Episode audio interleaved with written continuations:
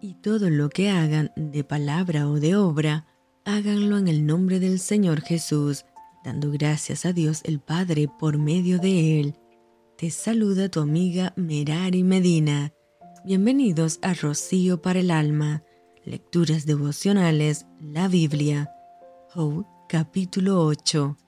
Respondió Bildad y dijo, ¿Hasta cuándo hablarás tales cosas y las palabras de tu boca serán como viento impetuoso? ¿Acaso torcerá Dios el derecho o pervertirá el Todopoderoso la justicia? Si tus hijos pecaron contra Él, Él los echó en el lugar de su pecado.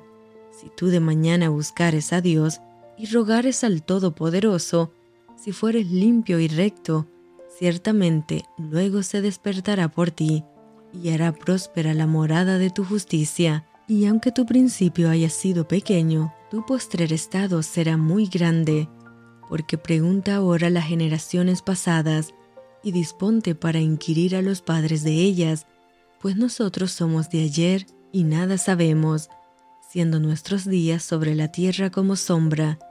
¿No te enseñarán ellos, te hablarán y de su corazón sacarán palabras? ¿Crece el junco sin lodo? Crece el prado sin agua, aún en su verdor y sin haber sido cortado, con todo, se seca primero que toda hierba.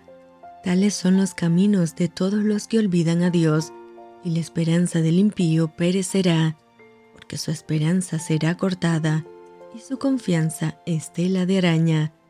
Se apoyará él en su casa, mas no permanecerá ella en pie.